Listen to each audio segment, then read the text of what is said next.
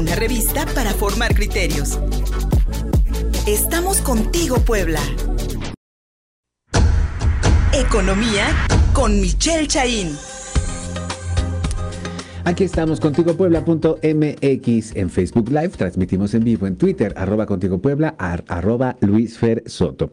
El Instituto Nacional de Estadística y Geografía pues nos sigue dando aquellos datos duros que confirman que la inversión en México está, aunque se recupera un poquito, tiene muchos meses en contracción. Por, por consecuencia, la industria tampoco se recupera. Mi estimado Michel Chaín, como siempre agradecidos de escucharte los viernes para entender estos temas y cómo nos afectan en nuestros bolsillos. Michel, muy buenos días.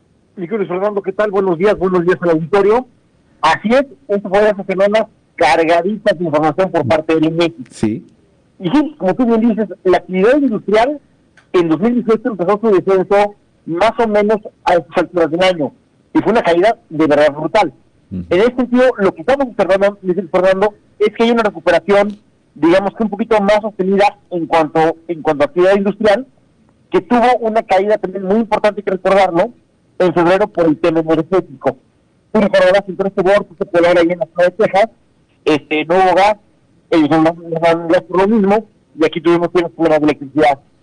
A pesar de eso, digamos que este, se está recuperando, aún así, estamos 5.6% por debajo de como estábamos el año pasado.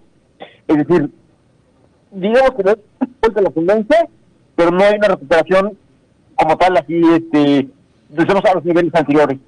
En el caso del turismo, el tema es mucho más complicado y también tenemos los datos esta semana por parte de INEGI, donde tenemos que, eh, haciendo el comparativo trimestre a trimestre, el cuarto trimestre del año pasado contra el del antepasado, es una caída en el año del 43%. Y en todo el 2020 se va, o sea, ese es este, un trimestre. Y todo el año la caída es del menos 28.4. Determina que es uno de los sectores pues, más castigados. Sí.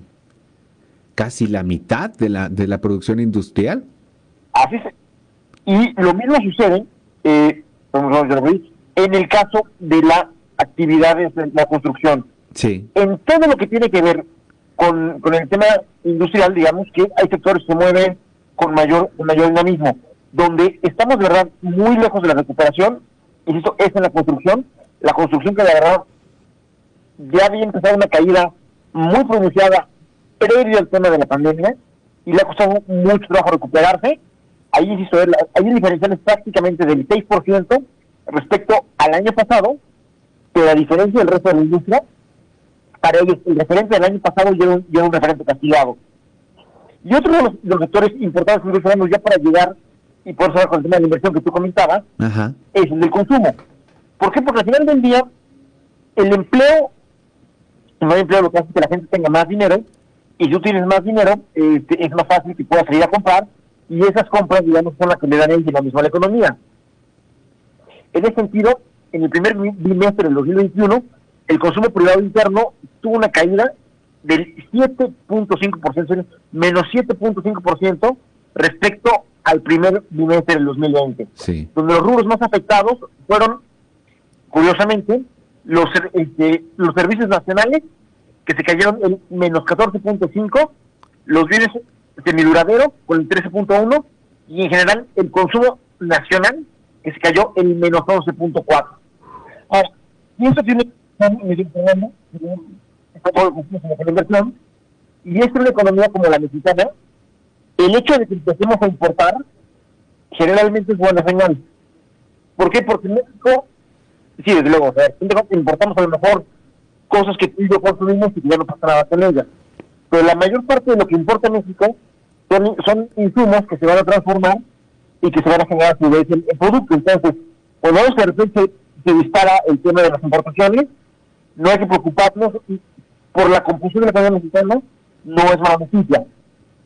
Pero lo que sí es importante es esta caída que no alcanzamos a recuperar los niveles que tenemos de consumo en febrero del año pasado, porque esto sí es una muestra de debilidad y de que la recuperación, pues literalmente se nos está cansando el caballo a la mitad del camino.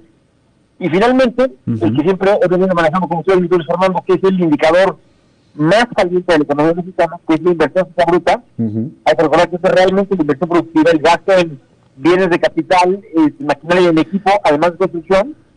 Aquí tenemos una recuperación, digamos que muy parcial. Tenemos un aumento respecto al mes pasado, pero aún en el buen comportamiento que estamos teniendo, en este pequeño repunte que estamos viendo con respecto al inicio del año, nos estamos quedando menos 3.5% por debajo de como estábamos perdón, en febrero del año pasado. Lo que preocupa con la inversión, sí. es este comparativo, mes del año actual contra mes del año pasado, desde finales de 2018, solamente hemos tenido un mes, que es enero de 2019, en el que el comparativo ha algo positivo.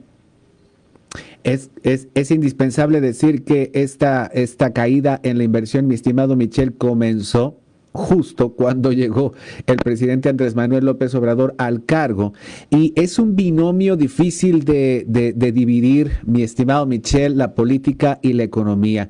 Y lo que he escuchado yo en estos últimos días es de que muchas inversiones, no solamente nacionales, sino extranjeras, están detenidas y están esperando los resultados de las elecciones del 6 de junio, estas elecciones intermedias. Tú nos has insistido aquí en esta crisis de confianza.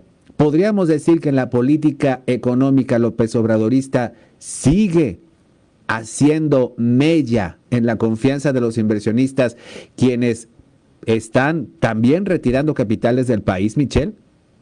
Es un fenómeno, me estoy totalmente de acuerdo con lo que dices, es un fenómeno muy chistoso. Tú recordarás esta, esta expresión que se apoyaba en la, en la crisis del 94-95, sí. cuando hablamos de, del error del sistema, el error de diciembre. Sí. Bueno, en el caso de Andrés Obrador, el error del sexenio se dio antes de comenzar el sexenio. Porque esto tiene, la crisis se viene generando por ahí en el mes de octubre, noviembre de 2018, cuando el presidente electo en ese momento decide avalar que se realice una consulta a todas vistas insuficiente y irregular para el tema del aeropuerto de Coco. A partir de aquí, que fueron un mes prácticamente antes de que él tomara protesta ya como presidente, ahí es el empezó para crisis de confianza. Porque un proyecto ya inversiones de muchas partes del mundo, con un aeropuerto, con un, perdón, arquitecto reconocidísimo, con un avance muy importante. A partir de ahí fue un, ah caray, ¿cómo están decidiendo sus amigos en México? Y después de ese momento, pues están dando otros, otros este, decisiones, otros momentos, este, que han hecho que nos veamos como un destino poco confiable porque tendemos a cambiar discrecionalmente las reglas del juego. Y aquí lo que hay que entender es que de las cosas más importantes para la inversión, pues es la estabilidad. Entre más facilidad, entre más previsible sea cómo va a reaccionar el gobierno, los inversores se sienten más tranquilos, pueden planear y es donde se invertir. Y eso no es, Fernando, el tema de una defensa ultranza del capital internacional o de los empresarios. Es simple y sencillamente tener en cuenta que si nosotros queremos que las familias tengan mayores ingresos, mejor calidad de vida y más oportunidades, todo eso pasa por tener buenos empleos que paguen su salario, tengan las prestaciones de ley, que brinden seguridad social, que eventualmente te permitan comprarte una casita, que si te informas va a haber más o menos en tu tienda, y para que todo eso, se requiere que alguien invierta y genere el empleo.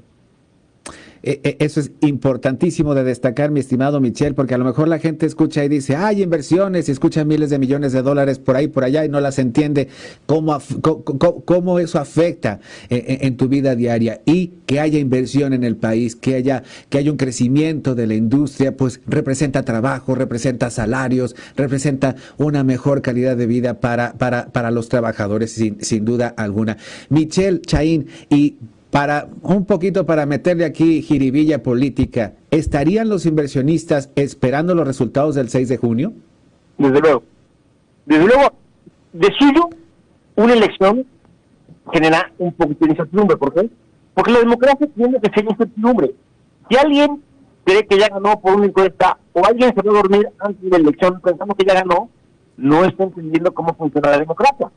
Entonces, en ese sentido, de manera previsores, no así, de manera de riesgo, cuando viene un proceso electoral, sobre todo un proceso electoral que va a ser, digamos que tan complejo como el que va a ser en México, porque más allá de la parte cuantitativa, que sea la elección más grande que haya hecho el país, pues es innegable este, ha habido un manejo sui generis, tanto por parte del gobierno federal, donde estamos en una ciudad polarizada como pocas veces había visto, posiblemente desde que eh, se Plutarco Elías Calles fuera presidente por ahí del 26-29, que tuvimos una guerra de tristera, nunca habíamos tenido estos niveles de polarización en la sociedad mexicana y donde, pues literalmente, lo que se dice en el caso del Congreso Federal es un voto de confianza a la política que tiene el presidente Salvador con esta concepción sui generis de lo que es la democracia, una democracia sin división de poderes, este, y un manejo de la economía con los resultados que hemos comentado,